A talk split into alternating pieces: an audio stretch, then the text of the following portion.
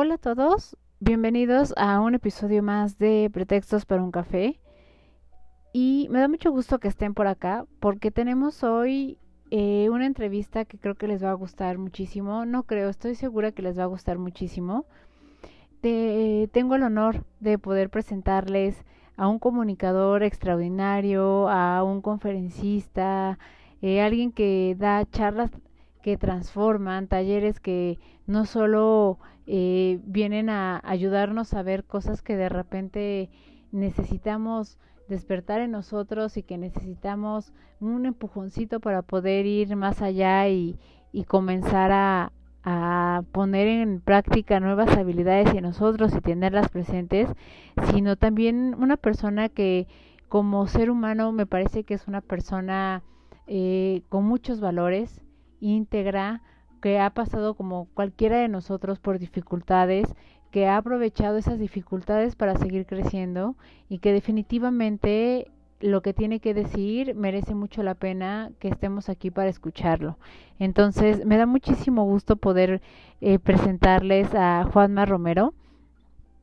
Juanma, eh, además de todo lo que ya les eh, comenté, ha sido eh, galardonado con diferentes premios, tiene más de 45 premios nacionales e internacionales, ha escrito libros, ha trabajado en conjunto con su familia, que me parece que también es algo extraordinario, ha colaborado con diferentes profesionales, no solo de la parte de comunicación, sino también eh, aportando hacia la parte de emprendimiento y de las startups, ayudando a, a poner los pies en la tierra a las personas que están comenzando con un proyecto y ayudando de esta manera a que puedan llegar a sus objetivos, a que puedan eh, no solo vender, sino también hacer un cambio y hacer una transformación en el equipo de trabajo que están formando. ¿no? Está también muy involucrado con eh, todo este cambio que estamos viviendo en plataformas digitales, entonces también es alguien que nos puede ayudar muchísimo con esto. Y lo principal es que es alguien que tiene muchísimo carisma, que es muy empático, que es una persona muy humana y que me parece que es valiosísima no solo profesionalmente, sino personalmente y que definitivamente cualquier persona eh, querría tener a, alguien como Juanma cerca de su vida como compañero, como amigo, como profesional, tener un consejo personal acerca este o que venga de él, un consejo profesional eh, con respecto a, a cualquier situación eh, en la parte y en la vida personal que es en la que más eh, a veces nos cuesta decidir es una persona que me parece y que estoy segura que nos va a dejar un muy buen sabor de boca, que van a querer saber más de él. Entonces, eh, me va a dar mucho gusto que puedan conocerlo. Estoy segura que muchas de ustedes ya lo conocen. De cualquier manera, dejo sus redes aquí en la publicación y espero que disfruten tanto como yo de esta plática, que para mí fue un deleite, que para mí fue eh, mucho aprendizaje que lo disfruté muchísimo y que espero poder eh, trabajar y colaborar con él en diferentes proyectos además de poder tener esta oportunidad de platicar y que nos brinde tips y herramientas. Entonces, disfruten mucho de esta plática, de esta conversación y eh, cualquier comentario, como saben, pues, bueno, me lo pueden hacer saber, pero estoy segura que van a quedar fascinados con esta plática. Entonces los dejo con Juanma, espero que lo disfruten tanto como yo. Y Juanma, donde estés, un abrazo grandísimo y gracias por esta oportunidad. Disfrútenlo mucho y espero que con su café en mano estén atentos y disfruten cada una de las palabras y de los consejos que tiene Juanma para nosotros. Muchas gracias, Juanma. La verdad es que este es, un honor poder platicar contigo. Este, yo no me creo todo lo que has hecho, de verdad, eh, todo lo que he leído.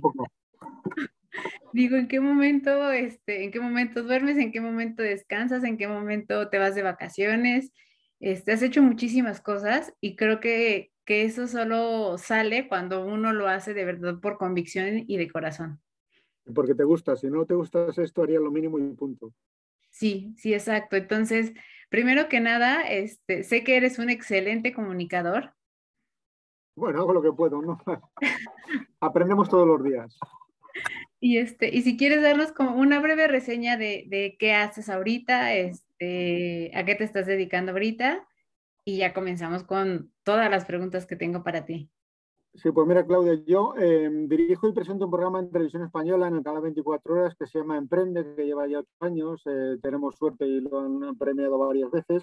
Y luego, además de eso, tengo, digamos, una actividad privada o, aparte de la televisión que doy conferencias, eh, presento eventos e imparto mentorías. La que más imparto es la mentoría sobre cómo lograr visibilidad en los medios, es decir, que los periódicos te publiquen, qué es lo que les interesa a los periodistas, cómo llegar a los periodistas, cómo conseguir que el periodista cuando ve tu email no lo borre y cómo lograr que el periodista te publique a ti y no a tu competencia. Entonces les enseño todo eso a raíz de una serie de, de, de trabajos que he hecho durante todos estos años. Ahí me llegaron a hacer más de mil entrevistas de radio en dos años de una en una. Yo entiendo que haya gente que no se lo crea, me parece muy bien, me da igual, pero los que me conocen saben que es verdad. Y eso es todo con un método propio que es lo que enseño en las mentorías.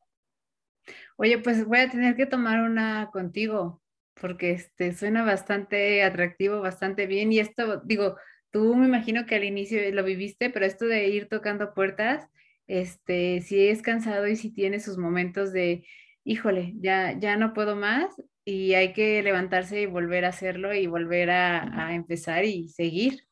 Y cuando fracasas, aprovechar el fracaso. Mira, yo tengo una experiencia, si me lo permites, hace, hace cuatro años me detectaron un cáncer y aprovechando pues eso que tenía eh, la situación y demás, pues eh, no me rendí, evidentemente yo decidí no rendirme, me presenté a la presidencia de Radio Televisión Española, escribí un libro que se titula Carisma y Empatía con dos de mis hijas y luego mis hijas y yo dos de mis hijas y yo montamos una tienda en Amazon de mapas de rascar.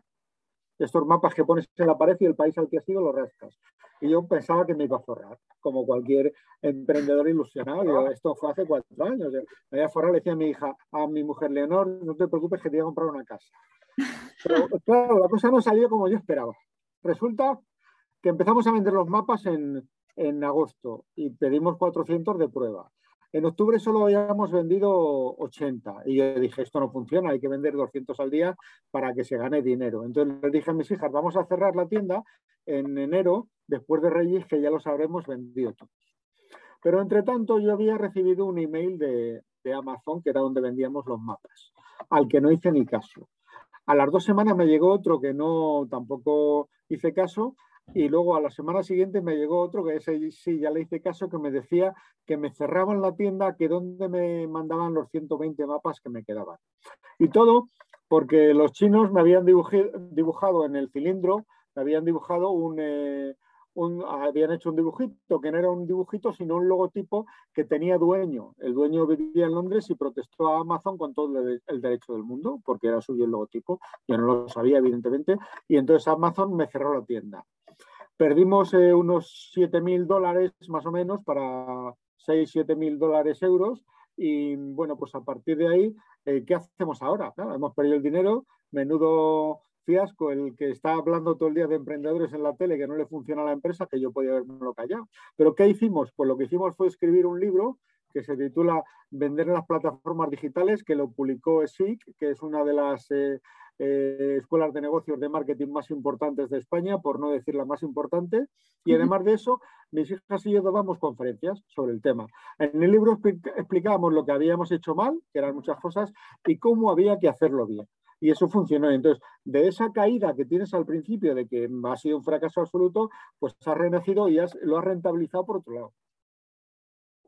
Claro, no, y es, una manera de, tomar el, este, el fracaso, ¿no? O sea, porque uno puede decir, pues ya no lo hice, ya, ya no, no funcionó, entonces dejarlo ahí, ¿no? Y entonces eh, hasta de eso se puede sacar provecho, claro, sí de todas esas cosas. Y la verdad es que yo creo que yo admiro mucho a las personas que son, que son muy constantes, que, tienen mucha pasión y que tienen el, y que se atreven. O sea, yo creo que son pocas las personas que se atreven a, a decir, ah, lo voy a hacer. O sea, no, no importando tampoco, o sea, quedarme en la pobreza, pero no importando que en algún momento las cosas no salgan bien o que en algún momento no lo voy a pasar bien o seguro alguien va a llegar y, va a querer este, aprovecharse, porque todo eso pasa cuando alguien empieza a emprender. Digo, ¿yo qué te puedo decir yo?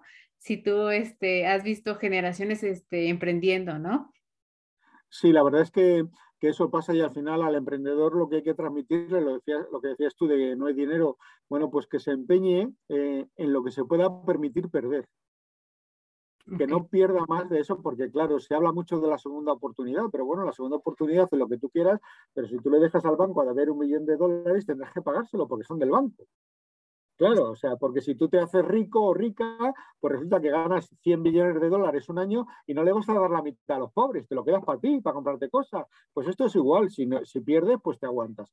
A partir de ahí, pues perder lo que te puedas permitir, no empeñar a la familia. Imagínate ahora, Claudia, que tú decides montar un negocio y, les pides a tus padres eh, medio millón de dólares, que es lo que tienen para su jubilación. Se han jubilado y es lo que tienen para su jubilación. ¿Cómo no se lo van a prestar a su hijita? Tú ahora imagínate que a los dos meses de montar la tienda, que era maravillosa, porque, o el negocio porque iba a funcionar muy bien, como el mío de los mapas, igual te, te, arruinas, lo pierdes todo. Tus padres no te van a llevar a juicio ni te van a meter en la cárcel, pero les vas a arruinar la vida. Y eso hay que pensarlo, porque eh, tenemos que tener la humildad de pensar, em, esto puede funcionar, porque yo soy muy listo, pero voy a preguntar a alguien que aunque no sea tan listo como yo, que me dé su opinión. Y a lo mejor resulta que me dicen, pues mira, esto no te puede funcionar por esto, o esto te puede funcionar si haces esto otro, y ya te dan más ideas. Pero eso de que yo lo sé todo yo no necesito a nadie, yo en eso no creo. De hecho, de todos los libros que he publicado, que he publicado 10, solo el primero lo escribí yo solo. El resto lo he escrito con mis hijos, eh, con mis hijas o, con compañeros, pero nunca me ha gustado escribir solo. Pues esto es igual y el emprendedor eh, además tiene que tener en cuenta que cuando emprende, no emprende solo él, emprende toda la familia. Y el emprendedor emprende las 24 horas del día. Oye, eh, y hablando de eso, ¿cómo se lleva? Yo, yo este, empecé a emprender justo meses antes de la pandemia. Entonces, cuando empezó la pandemia dije, madre de Dios, ¿en qué me metí? ¿No? Y entonces sí, sí te da un poco para abajo. ¿Y qué lo hiciste tú? Yo, yo me dedicaba siempre a trabajar en las empresas en recursos humanos y ya había pasado por todas las áreas, ya había pasado por reclutamiento, por cultura, por desarrollo, por capacitación, este, entonces dije, creo que ya es momento de, empezar a hacerlo, porque siempre quise hacerlo yo sola y, yo creo que, digo, no es, no está mal tener uno su propia percepción de uno mismo. Y yo decía, creo que yo tengo este, eh, las posibilidades para poder comunicarme con la gente. Entonces, eh, lo intenté y lo sigo haciendo, o sea, al día de hoy lo sigo haciendo, pero cuando empezó lo de la pandemia sí me dio como un poco para abajo, pero como tú dices, trabajaba las 24 horas del día, o sea, este, veía lo de los talleres, de si no hay presupuesto, pues tenías tú que hacer tus este, diseños para, para los talleres, responderle a las personas, este, todo, toda la logística, buscar eh, proveedores, o sea, te vuelves todo porque a lo mejor no hay presupuesto y luego la gente no tiene dinero para invertir y entonces medir hasta dónde puedes cobrar, hasta dónde no, todo ese tipo de cosas. Y como tú dices, te vuelves este, un emprendedor que trabaja las 24 horas del día. Porque además el emprendedor, eh, su principal obligación no es facturar, la principal obligación es cobrar las facturas. Sí. Esa es otra, que luego tú te pones a facturar, pero si no te han pagado nada. ¿Y ahora en la actualidad sigues con ello? Sí, sí, todavía. Este, y ese es un tema, el de las facturas también, porque uno hace y trabajas y de repente el dinero viene un mes después, un mes y medio después, ¿no? Y entonces dices, chin, tienes que, aprendes a todo, a finanzas, a ir guardando, a saber que, este, que no puedes gastarte esta ahorita porque eh, te lo van a pagar hasta después eh, lo, que vas, lo que vas a hacer, ¿no? A cómo cobrar. Yo creo que ese es uno de los temas que es más difíciles para todos. ¿Cómo cobro este, mi trabajo, ¿no? ¿Cuánto vale mi trabajo? Efectivamente. Sí, porque a veces estás cobrando de menos o de más. Si no lo sabes, no sabes encauzarlo, aunque veas a la competencia, pero nunca nadie es igual. Unos cobran una cantidad, otros cobran otra. Yo lo veo por, en mi en mi actividad por la competencia que tengo, bueno, competencia al final son compañeros, que tampoco es competencia, competencia. Bueno, pues unos cobran una cosa, otros cobran otra, porque luego te lo comentas, oye, pues yo cobro tanto, pues yo cobro tanto. Y dices, joder, pues ¿cuánto cobra este? ¿O qué poco cobra este? Entonces son cosas que eso. Oye, tú dime una cosa, Claudio, para luego para, para captar los clientes, ¿cómo haces? Porque esa es, esa es una de las graves eh, situaciones a las que se enfrenta el emprendedor. ¿Cómo captar clientes? Sí, yo, yo lo que he hecho es, eh, doy como pizquitas de información, ¿no? O sea, por ejemplo, es de, eh, esto sirve para, no sé, te pongo un ejemplo, metodología Scrum, ¿no? Entonces sirve para ta, ta, ta, y de repente como que a la gente le genera curiosidad y, se, y te da a seguir. Y entonces cuando tú lanzas tu taller, ya, ya tienes más gente que te ve y que te dice, ah, ok, ¿no? Em, hablar de varios temas. Eh, yo lo que creo es que, y siempre he pensado, es que hay lugar para todos. Aquí yo siempre lo he dicho, hay, hay lugar para todos, no, no nos peleamos y, este, y es de, ah, es mi competencia y tal, sino somos compañeros y seguramente lo que yo hago es lo que necesita alguien más y lo que hace otra persona es la medida de lo que necesita otra persona. Entonces, yo creo que ese, ese pensamiento me ha ayudado mucho a, a que mis compañeros, este, pues no, no, tenga como esa parte de, de, ay, es mi competencia o me está copiando me, evito como ese tipo de cosas y digo, no, aquí hay lugar para todos y... y Todo el mundo tiene derecho a comer. Oye, y luego esto qué hace? ¿Lo mueves en las redes sociales o cómo? Sí, en las redes sociales, en Facebook, en LinkedIn, en, en, este, en Instagram. La verdad es que me ha funcionado mucho más Facebook y LinkedIn y me ayudó mucho que el año pasado yo no tenía ni idea de, de, que existía un Top Voice, ¿no? Entonces compartía información más, más genuinamente por el tema de la ansiedad, de qué hacer, cómo este, poder eh, tener un negocio que este, con lo poquito que tenías, eh, cosas así. Y entonces eh, de repente me llegó una notificación y me dijeron que estaba dentro de los este, top boys de México. Y entonces eso me ayudó mucho. Pero, claro, lo venderías bien. Pero también creo que sucedió porque, justo por eso, porque yo lo hacía con toda la intención de querer ayudar a los demás, de que sabíamos que todos estábamos pasando lo mismo, ¿no? Claro. Y luego, ¿qué temáticas tocas en tu...? Porque tú principalmente das talleres, ¿no? Sí, sí, sí, sí. ¿Qué temáticas tomas, tocas? Toco desde la parte de este, la gente que, por ejemplo, ahorita no tiene trabajo y que dice, oye, quiero eh, poner un emprendimiento, pero no tengo dinero. Entonces es de, ¿qué recursos tienes? ¿Qué sabes hacer? ¿No? Y entonces puedes hacer esto. Siempre veo la parte de, te tiene que gustar. Te tiene que gustar lo que vas a hacer porque si no, a las dos semanas vas a desertar y no vas a poder, ¿no? Entonces, este, te tienes que, sí, te tienes que esforzar, eh, herramientas que son este, a lo mejor gratuitas, cómo llegarle a la gente, eh, qué es lo que busca la gente, ¿no? Toda esta parte de las historias, que, es lo que más vende. A la gente le gusta conocer cómo fue el camino para que al final pudieras este, ya decir, ah, ya, ya tengo clientes y ya, ya pago mi, luz, mi renta o tal de, este negocio. Entonces, la... qué, las haces? ¿Online y presenciales o cómo?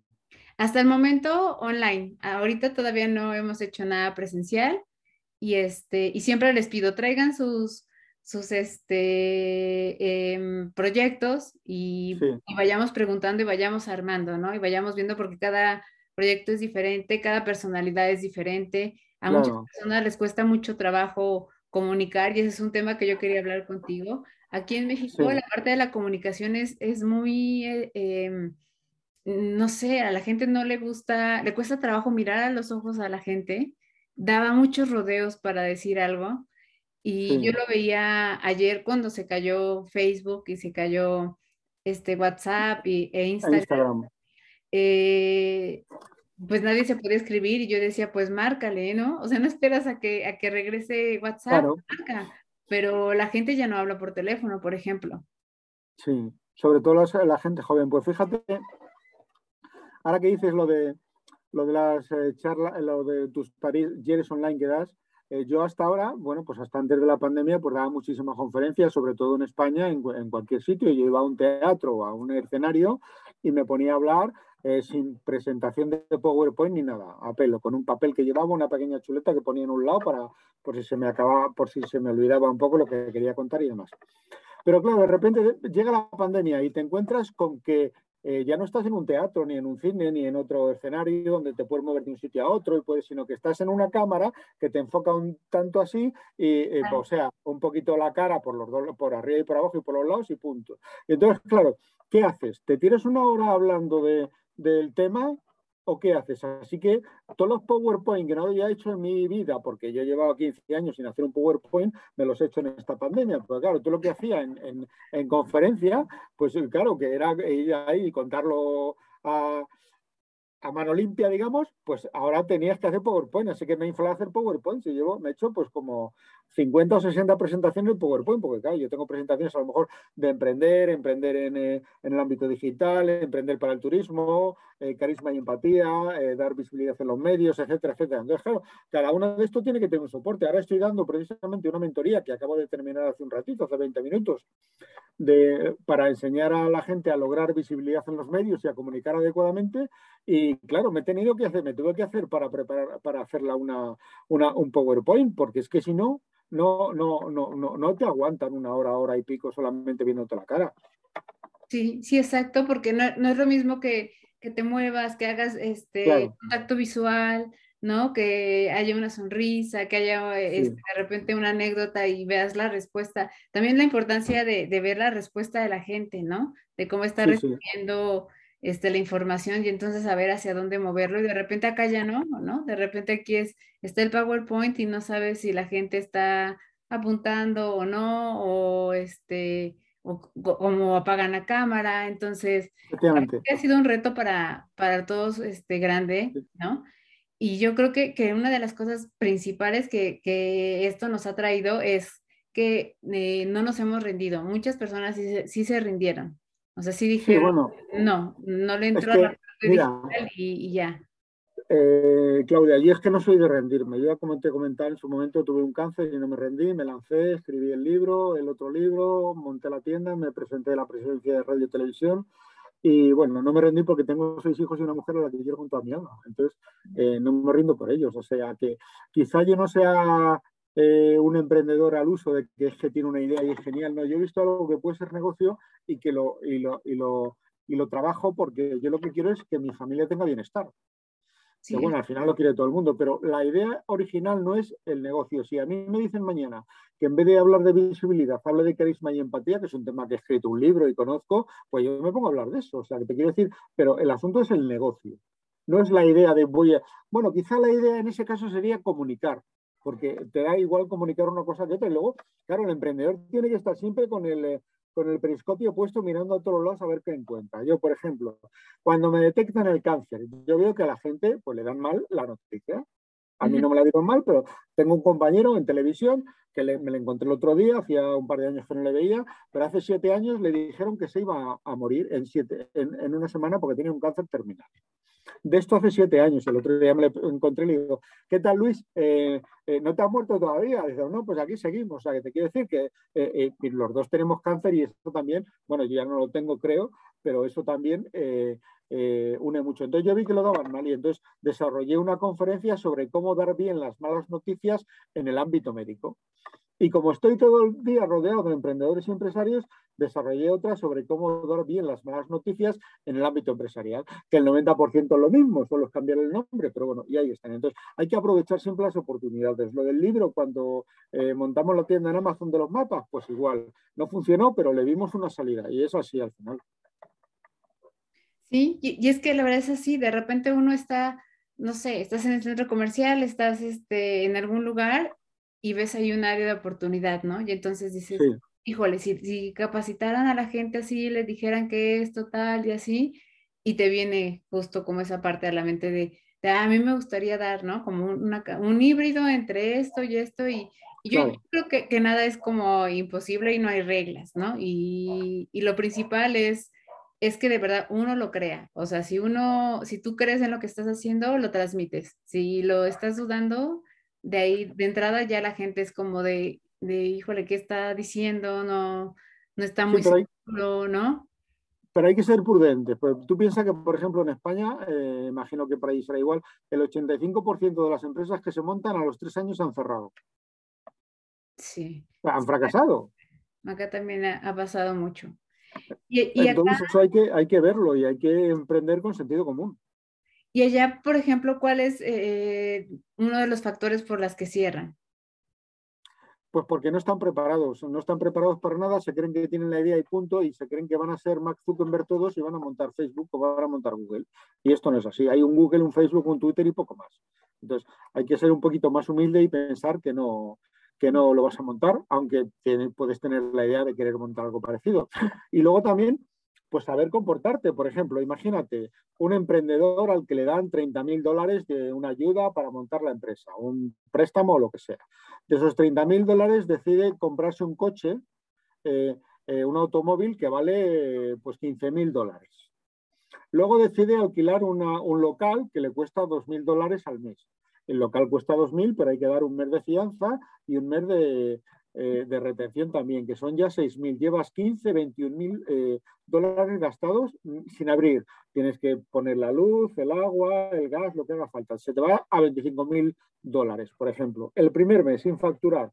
Y entonces, y al segundo mes ya no tienes para pagar el alquiler, si no has facturado. Y a lo mejor has facturado, pero no has calculado que la factura la vas a cobrar en seis meses.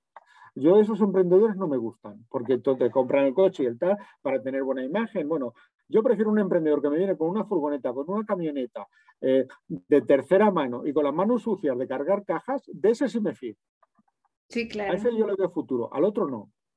Sí, sí, y eso es esencial. además, el emprendedor cuando emprende no solo es que emprenda toda la familia y las 24 horas, es que tiene que tener el sentido común de, bueno, pues saber, por ejemplo, si sabe nadar si se tira a la piscina, oye, si te vas a tirar a la piscina, oye, ¿tú sabes nadar? ¿Tiene agua la piscina? ¿Tiene suficiente agua? No sea que te tires y te snuques. Todas esas cosas, eh, a mí me gusta recordárselas a los emprendedores cuando, cuando hablo con ellos, porque esto no es todo Hollywood de ala, vamos a por ello, no, esto es que hay cosas que salen bien y cosas que salen mal. Y si nos sale mal, que no nos arruine la vida. Sí, sí, es, es totalmente cierto. Yo, yo estuve en una mi primera empresa eh, que trabajé de startup, trabajábamos en una casa, ¿no? Este, no había oficinas, era una casa y pues las recámaras eran como si fueran las áreas, ¿no? Claro. Y había, eh, era, era de salud visual, entonces operaban en otra casa.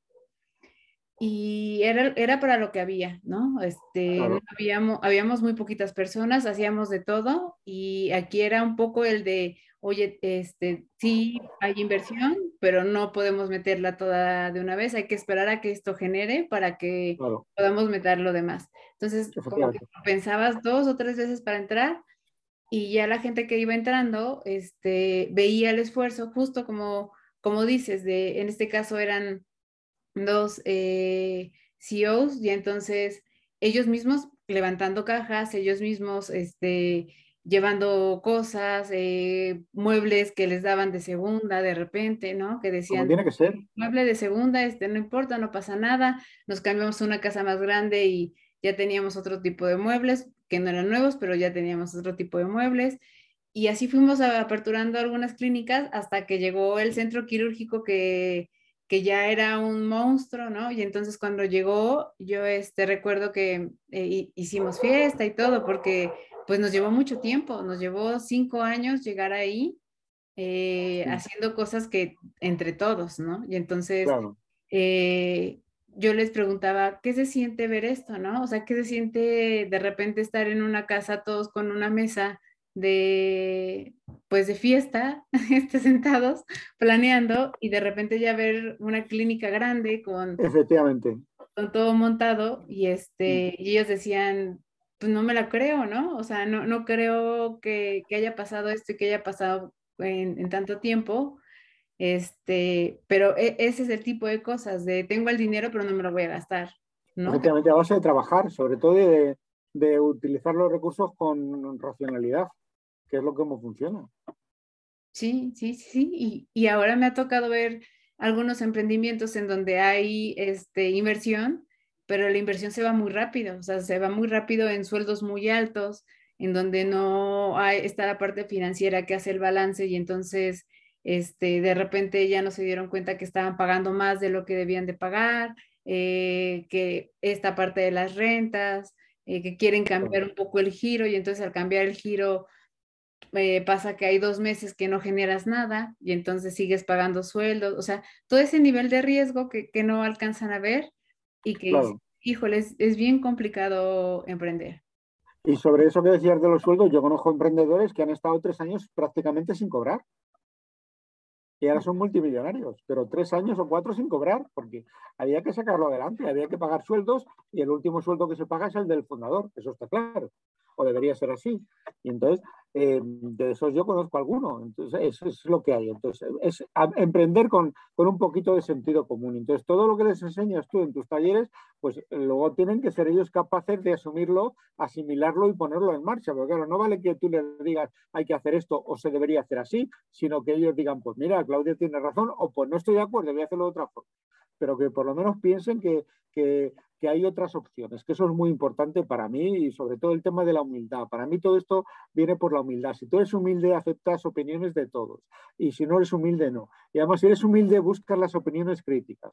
A mí, por ejemplo, me pasa mucho yo doy conferencias, ahora no, ahora estamos volviendo a dar, ya he dado alguna, pero bueno, doy conferencias y entonces eh, daba conferencia, entonces luego al acabar la conferencia, pues si se está tomando una cerveza, una Coca-Cola o cualquier cosa a alguien, pues eh, se arriman, te hablan le preguntan, bueno, ¿y qué tal, qué tal eh, has visto mi conferencia? ¿Tú qué mejorarías? Y dice, no, no, yo perfecto, está todo perfecto, eres maravilloso, eres genial, lo haces fenomenal. Yo digo, bueno, pero ¿mejorarías algo? Y dice, no, no, estoy mejorable. Entonces, eso a mí no me vale. ¿Qué tengo que hacer yo, Claudia? Yo me tengo que llevar a mis hijas mayores a mis charlas de vez en cuando para que me hagan la crítica. Y me dicen, mira, papá, esto no hay que hacerlo así, esto no me gusta, esto no sé qué, porque si no te dicen eso, tú no mejoras. Y yo, si pregunto eh, en qué mejorarían, hombre, a mí me encanta que me digan que está todo perfecto, pero es que yo sé que no es verdad, aunque ellos se lo crean. Si yo pregunto en qué mejoraría, lo que quiero es que me digan en qué creen que puedo mejorar. No lo guapo que soy ni lo bien que lo hago. No, y, que no tenemos la, verdad ah, este, absoluta, ¿no? O sea, podemos saber de, técnicas, hemos tenido experiencia y demás, pero se sigue aprendiendo, todo el tiempo se sigue aprendiendo y hay que estar eh, constantemente eso, aprendiendo y aprendiendo y ver cómo se va adaptando y, y pues el, el, mundo va cambiando, ¿no? Y entonces hay que cambiar con eso, o sea, la parte de ahora digital, ¿no? De las empresas eh, que ahora que han metido toda la parte de digital, también eh, ha sido todo un tema, ¿no? De cómo, cómo meterlo, cómo comunicarlo a los colaboradores, este, si se toman decisiones de colaboradores que ya, ya no van a estar dentro de la empresa, o sea, todo esto que va pasando día a día, hay que, hay que pensarlo y hay que saber cómo trabajarlo para, con las, las, organizaciones. Y, hay que, y sobre todo eso, aprender y, y preguntar, preguntar. Y evidentemente un emprendedor cuando está empezando tiene que hacerlo prácticamente todo, pero en cuanto pueda delegar debe delegar, porque él no puede llevar las cuentas, la comunicación, las ventas, eh, la gestión de calidad, el control de calidad, etcétera, etcétera. Y eso es lo que tenemos que ver, que hay algunos que, que no, no saben, eh, no saben delegar o no quieren porque quieren tener todo el control. Y eso así, esto desde luego no funciona. Y luego también, por ejemplo, en el caso de las mentorías que imparto yo de comunicación, yo lo que, lo que les digo a los emprendedores es que yo les enseño a lograr visibilidad en los medios, en la tele, en la radio, en, en prensa, en internet, etcétera, etcétera. Pero que una vez que la empresa funcione bien, lo normal es que no lo hagan ellos, porque ahora yo les enseño a hacer la nota de prensa y todo. Lo normal es que contraten a una agencia de comunicación para que lo haga, pero ellos ya saben de qué va esto. Y como saben de qué va esto, le pueden decir a la agencia, pues mira, yo creo que vayas por aquí o quiero que vayas por aquí. Y de eso se trata al final. O sea que al principio tienes que hacerlo de todo, pero una vez que tú puedes, eh, subcontrata o contrata gente en tu propia empresa para que te haga temas. Tú no puedes llevar las notas de prensa a las redes sociales, eh, ponerte a hacer vídeos en TikTok, en Instagram, eh, vídeos para, para LinkedIn o para YouTube, etcétera, etcétera. Eso lo puedes hacer durante un periodo de tiempo hasta que te colapses. Pero si colapsas ya, no, la empresa no va a ningún lado. Y además hay que tener tiempo para ser felices por muy feliz que tenga tu trabajo. Disfrutar de eso, ¿no? También disfrutar de, los frutos de, eso. Y por ejemplo, yo, yo veía algo este, muy, muy chistoso, ¿no? Ahora que, pasó lo de, lo de Facebook, me acordé ayer cuando, digo, no, no sé mucho de eso, trato de saber de cosas como en general y entonces, este, trato de empaparme de todo, pero recuerdo una vez en, el juicio cuando la, la, parte de los datos este, de si se compartían los datos, cuando le pregunta el juez eh, oye, este, ¿me podrías decir en qué hotel o nos podrías decir en qué hotel te quedaste hospedado anoche? Y le dice, no, ¿no? Y, y le, se ríe y le dice, no, y le dice, bueno, y, y pues podrías decir con quién hablaste, darme los datos de las personas con las que hablaste ayer, eh, con quién tuviste contacto, y le dice, no. Y entonces el juez se queda callado un poco como diciendo, ¿cómo puedes tener una organización en donde tú no harías lo que haces con la gente? Entonces, también de eso se trata de la gente que tú tienes en tu organización. Efectivamente, de hecho ahora han salido también algún escándalo con el tema de, sobre todo de Instagram, que a, la gente, a uno de cada tres jóvenes les provoca ansiedad entrar en Instagram. Y se dice que, que solo la empresa lo sabe. Pero bueno, eso está ahí, tampoco puedes hacer nada. Simplemente intentar educar a, tus hijos, eh, compañeros, amigos o lo que sea de la mejor forma posible. Que a veces te harán caso y a veces no, pero por lo menos que sepan que hay otra opción. Sí. Y que el móvil, por ejemplo, no es para tenerlo todo el día. Yo, yo, lo tengo siempre activo, pero cuando no quiero contestarlo lo apago y está, y no pasa nada. Y el que me quiera localizar, si es algo personal, me llamará a mi casa y si no, pues se tendrá que esperar. Porque claro, a mí me llaman emprendedores, mi móvil lo tiene en la mitad de Madrid, la mitad de Barcelona. Eh, me llaman emprendedores a lo mejor un domingo a las 6 de la tarde y, yo pienso, pero esta gente no se da cuenta que los domingos aquí en España se descansa. Sí, y es como sentido común, es de no voy a contestar, o sea, es mi día de descanso, ¿no? efectivamente. No, y, además es eh, lo que yo siempre le digo a la gente es, eh, la gente siempre va a publicar sus logros, o sea, difícilmente encontrarás a alguien que, que publique y diga, hoy me fue muy mal, este, y demás. Entonces, nunca compararte con los demás en los medios, porque la gente siempre publica lo que le va bien, lo que los momentos felices y demás, pero no publicamos esta otra parte, ¿no? Entonces, eso también mencionarlo para que no. Sí, normal, además eso lo que yo, lo que yo llamo el postureo de los, de los emprendedores. Muchos van eh, dándoselas de que tienen mucho dinero, que ganan mucho dinero y no tienen ni para comer.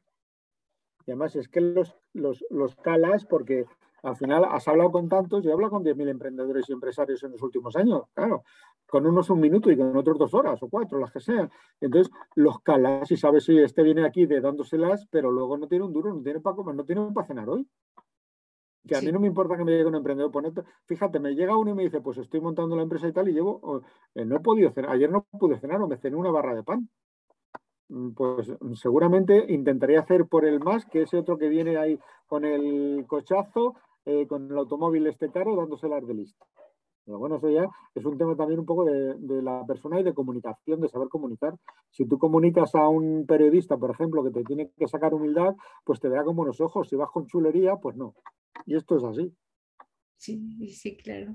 Y, y por ejemplo, ¿tú qué, qué verías o qué le dirías en cuanto a la parte de diferencia de los emprendedores de antes, ¿no? Que este, antes no, no se les llamaba emprendedores, ¿no? Antes se les decía como, como de, ah, tengo un negocio, ¿no? No, no, no, no les llamamos como ahora. No.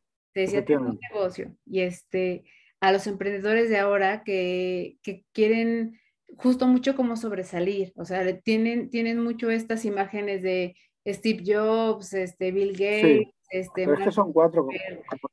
Entonces es como de, pues no, o sea, es la realidad es otra, ¿no?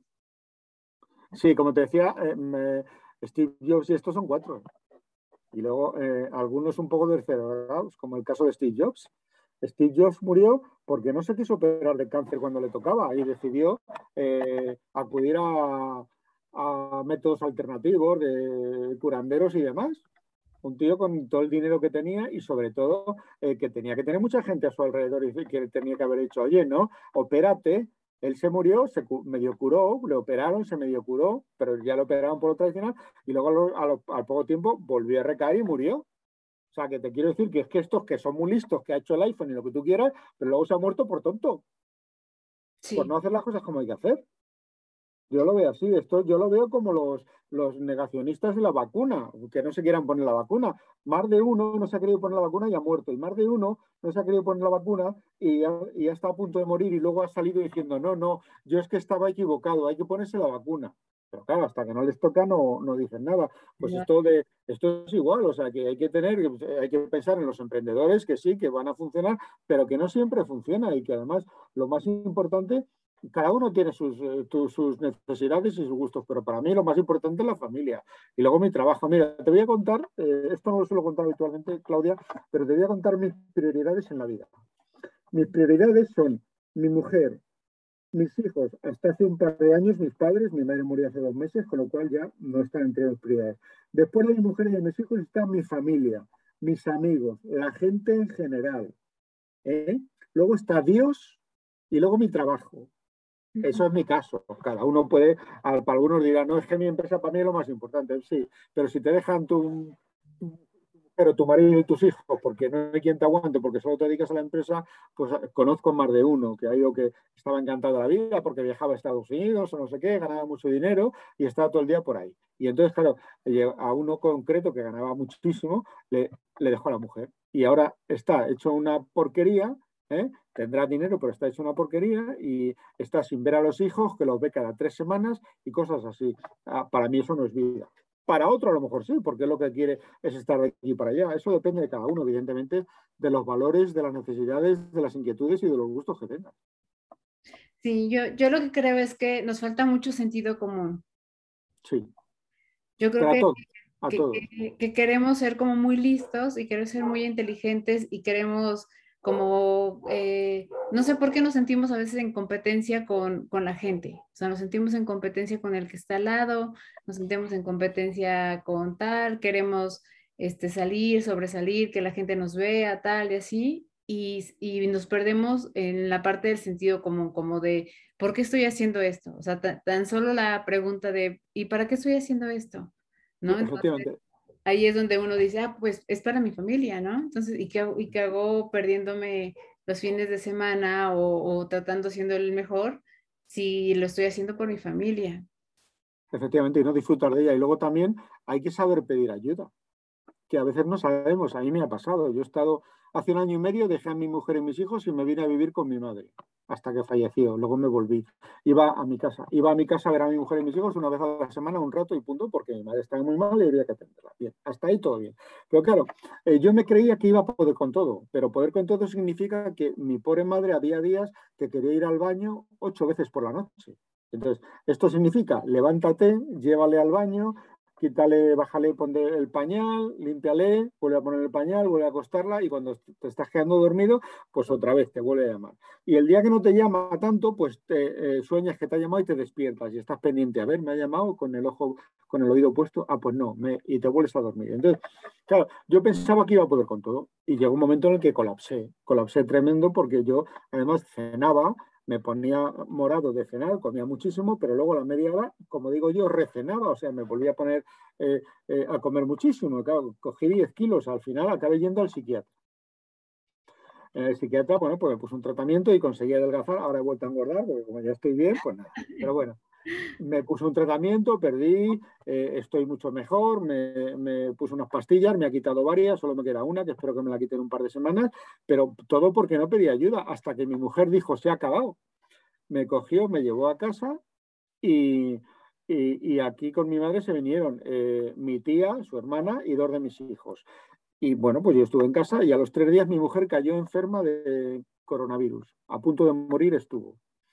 Te quiero decir con esto que al final eh, yo estaba además, yo, eh, cuando ella estaba en el hospital, yo estaba en mi casa pues como un muerto andante. Yo me, acostaba a las 9 de la noche, que para, para, España eso es muy pronto, aquí se acuesta todo el mundo a las 12 de la 1, y me levantaba a las 11 de la mañana. O sea, estaba 14 o 15 horas tumbado en un sofá y tirado y sin querer hacer nada, hasta que pedí ayuda. Pedí, ayuda, fui al psiquiatra y la cosa empezó a mejorar.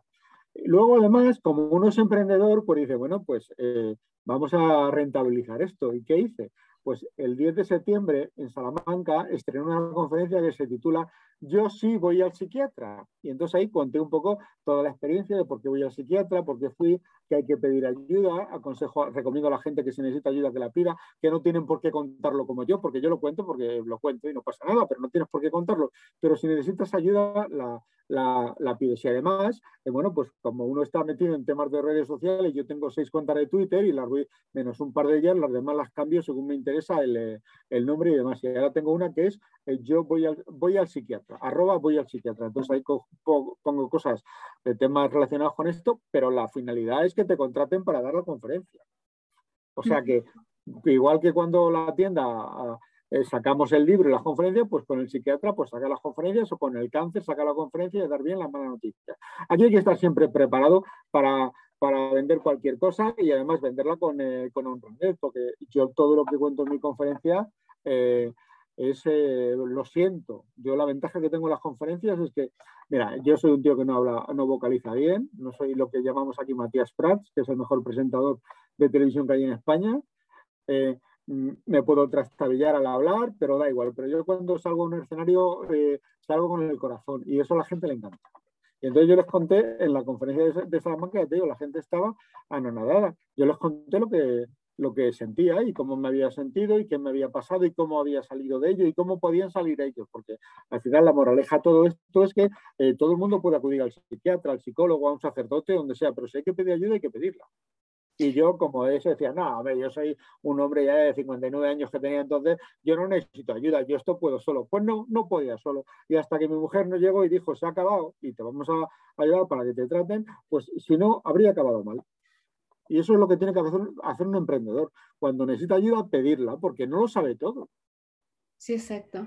Exacto. Y, no, y aparte no quiere verse derrotado, o sea, derrotado ni, ni, ni, en el parte del proyecto ni económicamente ni este, emocionalmente, que esa es la parte que más este, duele, ¿no? Uno se empieza a esconder y, empieza como a no querer ver a la familia y así porque no quieres que te vean tristón y que te pregunten y todo eso y, y, sí, sí pesa, ¿no? O sea, sí pesa esa parte de, de chin, pues no, no, no me ha ido bien y, y como tú dices, pues pedir ayuda y, eso es empatía también, porque, porque cuántas personas sin ser este, emprendedoras, pues también la pasan mal, o sea, también la pasan mal, pero no lo dicen, ¿no? O sea, cada uno lleva su, su, caos, pero no lo dicen. Y hay gente que lo está pasando de verdad mal, que no tiene para comer. Que vamos a pensar en eso, que a mí me va bien, yo tengo un trabajo fijo en televisión española, eh, doy mm, talleres por los que cobro muchísimo dinero, porque me lo pagan muy bien, porque es un taller muy especializado que yo creo que en España, bueno, en España alguno he dado para Latinoamérica, eh, pero yo creo que no los da nadie más porque yo tengo la experiencia, por un lado, de, haber hecho yo, haber logrado lo que, lo que les enseño a hacer y por otro lado ahora estoy en la parte en la que decides si publicas algo o no lo publicas de lo que te mandan. Entonces, pero claro, eso tiene también su, su coste y su esfuerzo. Yo me he pasado, fíjate, los últimos años, hasta que murió mi padre, yo venía, iba a casa de mi madre todos los, de mis padres todos los sábados y los domingos, de 9 de la mañana a 2 de la tarde. A las 9 de la mañana le preparaba las medicinas a mi madre y a las 9 y media pues ya me ponía a trabajar hasta las 2. Habría otro que el sábado y el domingo otros que se estarían tomando un vermú, una cerveza, una Coca-Cola, lo que les diese la gana, que yo les alabo el gusto. Pero yo estaba trabajando, aprendiendo, escribiendo libros, etcétera, etcétera. ¿Qué ocurre? Que luego cuando ellos quieren algo, cuando alguien de los que han estado tomando las cervezas quiere algo, te lo tiene que pagar. Y si no me paga lo que yo quiero que me pague, pues no funciona, no, no se lo doy. Porque si no, que se hubiesen quedado ellos y no tendrían que pedirlo. O sea, que eso también, el valor del esfuerzo es muy importante. Aquí en España ahora hay una corriente de que, eh, bueno, no importa que los chavales pasen de curso aunque suspendan. No, señor, si no valen, que no valgan. Si no valen, que se dediquen a otra cosa, a trabajar en otro sitio. Pero eso de que, mm, bueno, hace años ya no se podía poner un cero en España, yo no sé cómo se puntúa en México, en España se puntúa de 0 a 10, o se puntuaba. No se podía poner un cero a los eh, niños porque se estresaban. Y yo decía, anda que no me han puesto a mis ceros y mira que no estoy nada estresado. Claro, si me lo merecía, me lo merecía, ya está. Si no estudiaba, pues no estudiaba, pero eso de que te aprueben sin estudiar. Cuando hay otros que se están dejando los codos ahí estudiando como locos para sacar adelante y para sacar buenas notas, pues no lo entiendo. Pero esa cultura que estamos eh, eh, viviendo en España y en otros países del ámbito europeo, pues lo único que hace es fastidiarnos. Entonces, claro, cuando el emprendedor dice que tal, pues lo que hace eh, es que a lo mejor pues se va a Estados Unidos. Dice, pues que este país no da, pues no hay Estados Unidos. Con lo bien que se vive en España, que en España se vive muy bien. Pues mira, yo, yo tengo una pequeña de 13 años, ¿sí? Que va a cumplir ¿De 13? de 13, que va a cumplir 14 en diciembre. Está todo el día con el móvil. Y este, sí. Pero yo paso mucho tiempo con ella, entonces eh, pues me pongo a ver con ella tele y así platico, tratando de que lo, lo deje pero este, ella tiene muy metido en la cabeza que quiere hacer la universidad en España. ¿Ah, sí? ¿Qué quiere estudiar? Quiere estudiar, o quiere ser médico, o quiere, quiere ser médico forense, que yo no se lo recomiendo como... Bueno, si le gusta, hija. Como mucho, porque me da como cosa un poco esos temas. Pero, ella, se quiere ir de aquí, ¿no? Y ella, ella le gusta mucho cuando ve programas, cuando se pone en YouTube a ver videos este, de los lugares de España y cómo es tan fácil llegar a, a, este, otros países y demás, quiere ir a, España, ¿no? Entonces, este, pues yo la dejo que, que ella sueñe y que se esfuerce y que lo haga, ¿no? Efectivamente. ¿Y en qué universidad quiere estudiar o no sabe? No sabe. Me, eh, lo que me decían es que buscar universidades y que hay universidades muy buenas y que pueden ser no necesariamente de paga, sino públicas también y que son muy buenas. Y me decían, entonces investiga, porque ahora ya pasará la, al bachillerato y entonces este, pues ya nos quedan tres años para, para movernos. Este... De todas formas, de la noche a la mañana puede cambiar de opinión. Ya lo sabes tú. Sí, sí.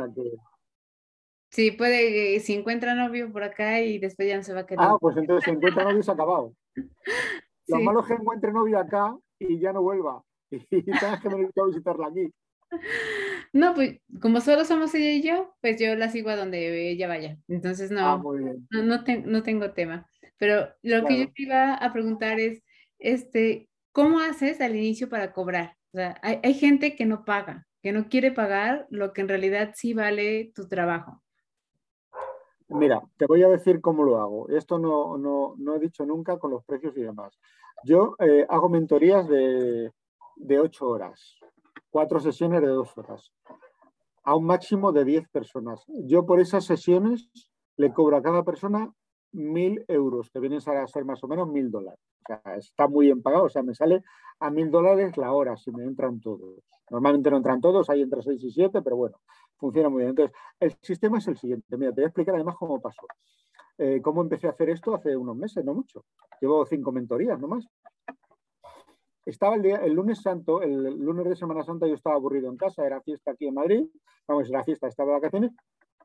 Estaba aburrido en mi casa, tirado en, el, eh, en un sillón de estos que se levantan eléctricos y tal, y con el ordenador puesto en, eh, en las piernas.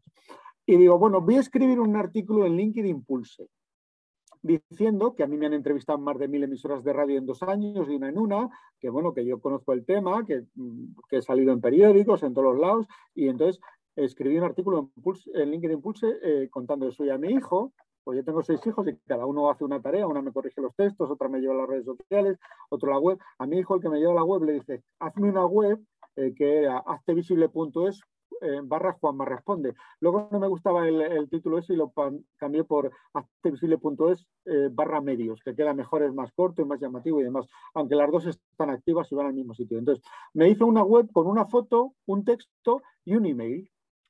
Y en el email, eh, la idea es que me escribiesen y si me escribían y si me daban, me daban su teléfono, pues les llamaba y si me pedían información, yo les decía, mándame tu teléfono y te llamo y te lo explico. Porque la venta tiene que ser directa.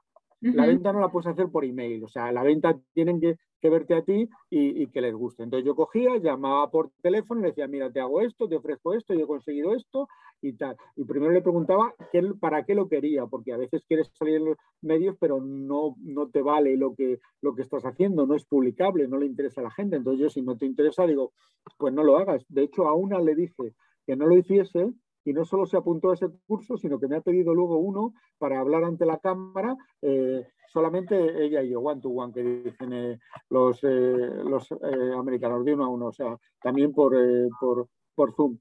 Y resulta que escribo eso el lunes y empiezo, me empiezan a escribir, porque funciona muy bien, y el jueves santo había vendido ya cuatro cursos, cuatro mil dólares en fiestas. Y ahora el problema es cobrar. ¿Qué haces para cobrarlo? Muy fácil. Yo no te reservo el curso. Cuando me hayas pagado, yo te doy el curso. Y si sois más de 10 y me habéis pagado 11, yo abro otro curso para ti. Eso no me importa. Pero hasta que no te han pagado, no les apuntas, porque luego se ha, habido alguno que se ha apuntado, incluso que iba a pagar y tal, y luego ha dicho que no a última hora. Digo, esto no funciona así. O sea, yo no te apunto, yo no te reservo la plaza hasta que te apuntes. Y cuando te apuntes, entonces la plaza ya es tuya. Yo te lo confirmo, me mandas el, el dato bancario de que se ha hecho el pago o esperas a que yo lo reciba. Si me lo mandas tú, el, recibo a mí con eso me vale. Y ya te apunto y tienes tu plaza. Porque si no, se apuntan y luego dicen, bueno, como no he pagado, pues ya lo haré otra vez. ¿Entiendes? O sea que eso no. Eso es lo de facturar y cobrar las facturas. De hecho, yo cobro la factura antes de facturarla. Luego la factura se la mando después, pero hasta que no han hecho el ingreso, aquí no se le reserva plaza a nadie. Yo no sé cómo te pasará a ti, pero es que es la única forma de que esto funcione. Y además de que te pongan en valor. Dice, no, no, es que si no, esto no me, no me, no me, no, me da el curso. Es que vale mucho dinero porque un curso de mil dólares de ocho horas es mucho dinero. ¿eh? Yo lo sé, pero no es caro. Ojo, que yo les enseño a utilizar el lenguaje. Es costoso, pero le merece la pena porque luego salen encantados. De hecho, en mi página web hay gente hablando del curso maravillas y alguno ha repetido. Y luego, ¿qué haces? Haces esa primera versión donde enseñas el conjunto general de cómo lograr visibilidad en los medios. Y luego hay una parte muy importante que son las notas de prensa, que tú la tocas en esa mentoría. Pero luego resulta que eh, en, el, en la segunda mentoría que di, hay uno que me dice, ah, pues mira, oye, ¿por qué no nos das una mentoría solo de, los cursos? De, perdón, de hacer notas de prensa. Yo ni se me había ocurrido. Digo, ah, pues mira, sí. Y digo, y en vez de cobrarlo a mil dólares, lo voy a cobrar a 700. Y se me apuntaron tres o cuatro. ¿Entiendes? Que bueno, que 700 dólares no son mil, pero no está nada mal. Sí, sí, sí. Y entonces, esto, esto funciona así, no tiene otra forma de funcionar. Y como cuando funcionó la primera vez que salió muy bien, digo, bueno, voy a ver si es que lo he hecho bien o es que, como decimos en España, sonó la flauta por casualidad. Lo volví a hacer, me entró uno menos, pero volví a salir. Y la tercera también ha salido, un poquito menos para salir. Pero, y ahora para la de noviembre ya tengo a 12 interesados, que de los 12 por lo menos entrarán 6. Pero esto hay que venderlo así. Si no, no. Y además a venderlo eh, a rajatabla. Oye, que no, que hasta que no pagues ni Pepito Pérez ni nada. No te lo doy. En, en un par de ocasiones ha habido alguien que no podía pagarlo porque es mucho dinero, yo lo entiendo, entonces le he dicho, a una en concreto le dije en la primera mentoría, no te preocupes, págame la mitad y luego, cuando puedas, me pagas la otra mitad. Me da igual que tardes una semana aquí un mes que diez años. Yo no te lo voy a pedir. Bueno, pues eh, quedó tan contenta que al día siguiente de acabar la mentoría recibió el dinero. Sí, es que ahí es cuando se dan cuenta de lo que vale. ¿tú, cómo los ves? ¿Tú cómo los vendes? Igual, es pagas completo y este y ya te mando la información, ¿no? O sea, el link y todo para que nos conectemos, el material y demás.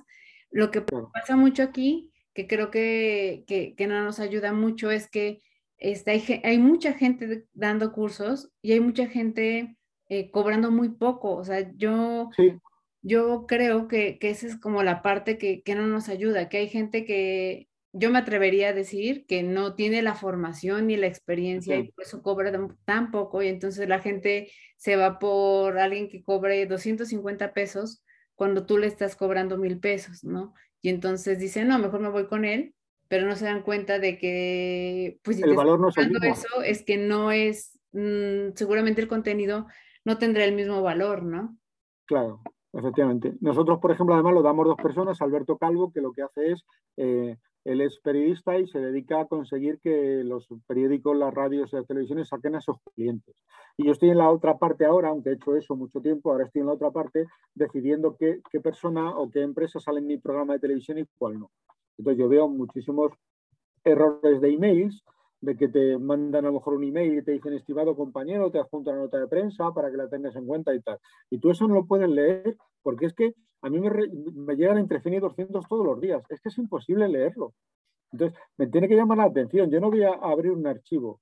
Y además hay que tener en cuenta la circunstancia, por ejemplo, en televisión española. Eh, cualquier email que venga de fuera te sale una leyenda que dice, ten, eh, ten cuidado que este email proviene fuera de Radio Televisión Española, comprueba que no tenga virus y demás. Y eso te ocupa un espacio. Y luego, eh, el logo, si te lo ponen arriba, como me ha pasado en alguna ocasión, te ocupa otro espacio. O sea que lo que tú ves del cuerpo del mensaje cuando estás borrando de uno a otro es lo de televisión y el logo. Lo borras directamente porque no te. Y luego además te ponen NDP, nota de prensa, y ya te echa para atrás. Yo, cuando lanzaba las campañas de comunicación, lo que hacía es que ni buenos días ni nada, directamente en el email ponías eh, eh, el 30% de los niños españoles se van a la cama por la noche con el móvil y no descansan adecuadamente, o lo que fuese. Ahí para que lo viese bien el periodista. Entonces te llamaban. A mí me han llegado a hacer 20 entrevistas en un día en la radio, 20. Ese día, ese día no pude coger la moto, tuve que ir en el coche porque estaban programadas casi todas y claro, no, pero sí. Entonces, pero hay que hacer eso. Entonces yo enseño eso, los errores que yo veo que eso es lo que te adjunto un archivo, pues no, no me des los buenos días, cuéntame en, un, en, una frase lo que me interesa y bien grande, que la vea yo, según voy dando con el, con el dedo al botón de borrar, borrar, y para que no sí, a veces borro incluso y digo, este no tiene que haber borrado, y como es el anterior, le das a control Z y te lo devuelve el email. Pero si no, no, pues todo eso hay que enseñárselo. Evidentemente hay gente que, da, mis cursos, a lo mejor eh, por, por 50 euros. Bueno, pues digo que se vas a hacer. Acá también pasa mucho que, que mandan muchos muy seguido. O sea, yo ubico ya los nombres de las personas que, que mandan, creo, diario, diario, diario, y entonces ya la gente ya no los abre, ¿no? Porque dices, no sé qué me va a decir, pero me lo mandó, me mandó ayer, me, me manda hoy, me manda mañana, tal. Entonces, ese también es un error, que mandan... ¿Sabes lo que hago yo? ¿Sabes lo que hago yo también, Claudia? Cuando me mandan un email a, mi, a la televisión, no, porque de televisión es una empresa política pero cuando me mandan un email a mi cuenta personal, a alguna empresa ofreciéndome algo, lo que hago es que yo les respondo eh, ofreciéndoles mi curso. claro, no me han ofrecido tú el tuyo, pues yo el mío. Entonces yo lo que hago es un titular, tengo un titular que es eh, eh, quieres salir en los medios, eh, eh, eh, a ti no te hacen ni caso los periodistas y no sabes por qué o algo así. Lo tengo. Entonces yo copio el texto, que lo tengo en el ordenador, lo pego y se lo mando. Y ya está. Ya que me has mandado tú el tuyo, pues yo te mando el mío. Yo el tuyo no lo voy a hacer, pero a lo mejor tú caes. Y es así. El que iba a vender salió comprando. Claro, y luego manejar mucho las redes sociales. Pero al final la venta, yo por lo menos soy de la opinión de que hay que hacerla o por teléfono o en persona. Sí. Sí, sí, sí. A, mí la, frase que, este, que me gustó muchísimo cuando vi tu página es eh, justo la de no es lo que cuentas, sino lo que... ¿Cómo, lo cuentas? ¿Cómo lo cuentas? Efectivamente. yo creo que justo es eso, ¿no? No es, no es lo que te voy a decir cuando te mando un correo, sino lo que te voy a decir cuando te estoy hablando por teléfono y cómo te lo estoy diciendo. Efectivamente. Y es así, entonces, mm, al final lo que estamos transmitiendo, Claudia, tú y yo, es nuestro conocimiento.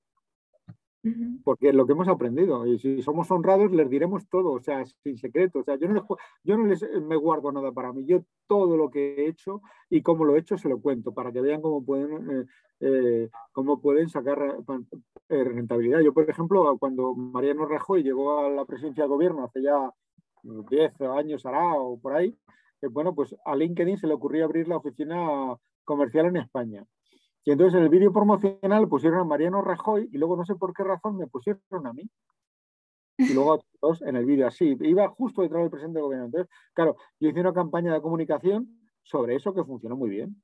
Porque aprovechando, que es que tienes que estar con el periscopio puesto, aprovechando que, que, que, había, hecho la que, había salido, pues hice una campaña. Luego, claro, la regionalizas y ves que en unos sitios se utiliza mucho LinkedIn y lo utilizas para que en esos sitios te publiquen y en otros que se utiliza muy poco y lo utilizas para que los que lo utilizan muy lo usas para que los que lo utilizan muy poco, los periodistas también te lo publiquen, llegándoles al, metiéndoles el dedo en la llaga del dolor.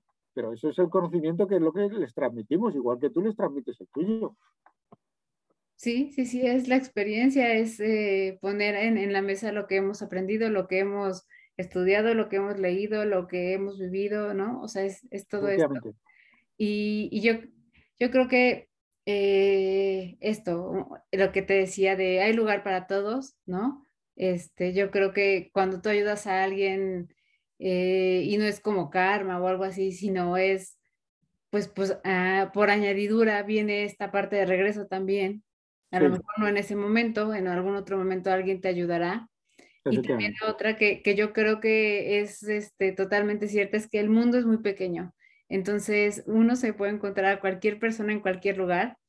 Y, y, lo que yo siempre digo es que bueno que yo voy por la vida haciendo el bien porque porque las personas que no, este, válgame Dios, si algún día al, se Al final te dan, te dan un golpe por la espalda si has ido haciendo el mal. Eso yo también lo tengo muy claro. No es cuestión de hacer el tonto, que no hay que hacer el tonto, pero siempre que se pueda ayudar, pues ayuda.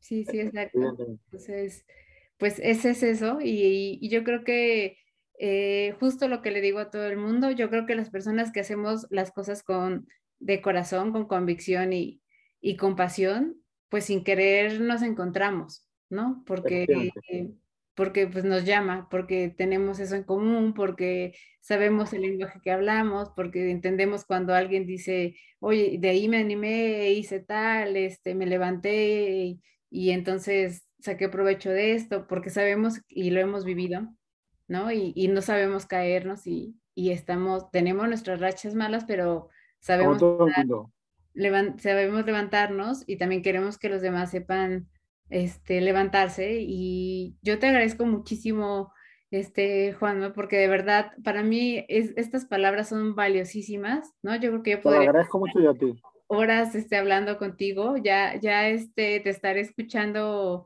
y viendo por YouTube, este, por internet, que esto nos, nos conecta a todos. Y como última pregunta, yo te quisiera preguntar, justo eh, por el tema del, del, café, ¿a ti cómo te gusta el café, Juanma? A mí me gusta con leche y con mucho azúcar, pero leche sacarina porque estoy a dieta. Sobre todo cuando está mi mujer delante que me controla o mis hijas, que me tienen... Que te están observando. Y me están observando. Y si no, procuro tomarlo con... El primero de la mañana no, ese me lo tomo con azúcar. Pero luego el resto, tomo varios, me tomo, lo tomo con, con sacarina y, y si es en casa, ahora estoy en casa de mi madre, eh, que vengo cuando tengo que hacer alguna conferencia o dar una mentoría como la que he dado esta tarde, la doy desde aquí que tengo más espacio y ahora me vuelvo a mi casa.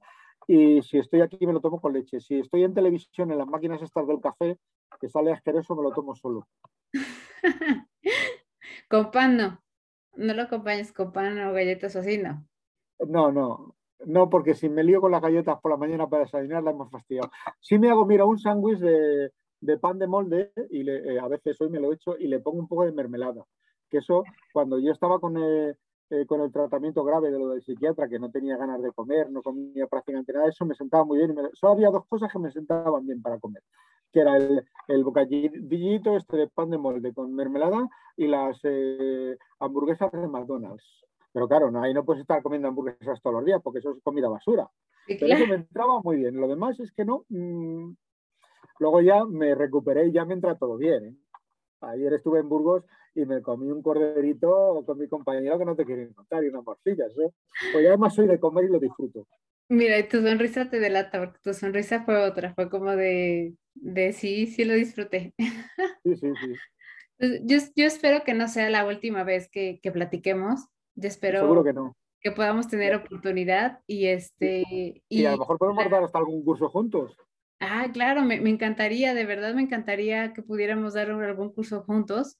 Claro. Este, y, si yo tengo oportunidad de ir, ya tendré este, a muchas personas que visitar y dentro de ellas a ti, porque la verdad es que son personas valiosísimas y me encantaría de verdad no, nada más compartir estas palabras, sino con un café, tú con este Esplenda y yo con azúcar normal y, y platicar y y, este, y vernos, ¿no? De, frente. Y, yo de verdad te agradezco con el corazón que hayas hecho esto por mí, porque de verdad eh, un placer. no cualquiera lo hace cuando no conoce a la persona.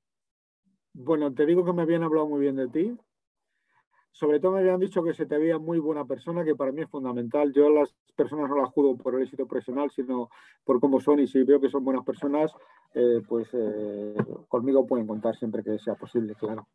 Ha sido un placer, te lo agradezco muchísimo de verdad, de, que me hayas permitido eh, llegar hasta tus oyentes, sobre todo en México, aunque bueno, este, el tema este de los podcasts, lo bueno que tienes es que te pueden escuchar en cualquier sitio. En todos lados, sí, sí, sí. Y pues este, espero que no sea la, última vez y te Seguro que no. un abrazo grandísimo desde acá. Otro para ti, para tu hija, y a ver si la vemos por aquí estudiando medicina en Madrid. Yo espero que sí, yo espero que este haya sido el inicio de mi camino para poder llegar allá con mi pequeña. Muy bien, pues aquí nos veríamos. En cualquier caso nos veremos antes o hablaremos. Sí, sí, sí. Muchísimas gracias, Juanma. A ti. Que tengas bonita noche. Igualmente, hasta luego. Bueno, tú estás por la tarde ahora, ¿no? Sí, yo estoy ahorita, apenas son las dos y media, entonces me falta todavía un ratito. Muy bien, venga, muchísimas gracias. Bye.